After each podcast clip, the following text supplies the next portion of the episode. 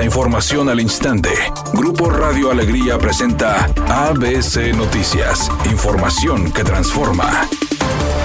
¿Qué tal? Muy buenas tardes, esta es la información. Usuarios de rutas de transporte público pidieron mayor seguridad tras una serie de agresiones con piedras a unidades en la autopista Monterrey-Reynosa sobre el tramo municipal de Cadereyta y Juárez. Denuncias de pasajeros indican que el 24 de enero, alrededor de las 8 de la noche, un autobús fue atacado con piedras, resultando en la ruptura de dos vidrios que no causaron lesiones a los estudiantes de la Universidad Autónoma de Nuevo León, que se encontraban a bordo de la unidad y cerca de dicha ventana. Una de las afectadas identificada como Lucía Castañeda, reveló en entrevista para ABC Noticias que se han emitido múltiples reportes a las autoridades municipales y federales ante los constantes ataques sufridos, pero no han hecho caso para evidenciar los daños materiales. Pasajeros señalaron que personas aprovechan la falta de luz para esconderse entre la maleza y arrojar objetos como piedras o bloques a las unidades del transporte sin que sean detectados por la autoridad presente en los tramos carreteros.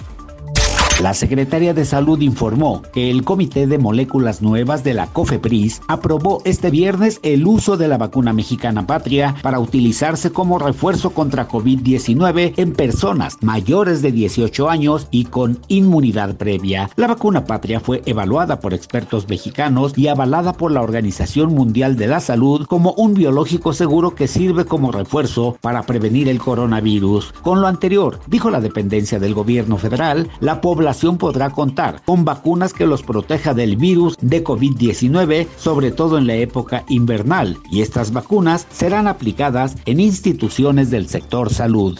Javier Chicharito Hernández sigue causando furor en Guadalajara. Aún no sabe cuándo será su debut y ya consiguió llenar el estadio Akron. Primero fueron las playeras conmemorativas por su retorno a México y ayer se agotaron los boletos para su presentación como refuerzo del rebaño sagrado, por lo que mañana habrá un lleno total en el inmueble de Zapopan. La nación Chiva no defraudó en las taquillas, consiguieron un sold out en solo dos horas. La gran parcialidad rojiblanca no se quiso quiso perder el momento histórico en el que Hernández pisaría la cancha del Akron casi 14 años después de emprender su aventura por el fútbol del extranjero. Este es el segundo gesto de la chicharomanía, ya que el miércoles agotaron un lote de 140 jerseys conmemorativos por el retorno del delantero mexicano con todo y que el artículo tenía un valor mayor a los 5 mil pesos.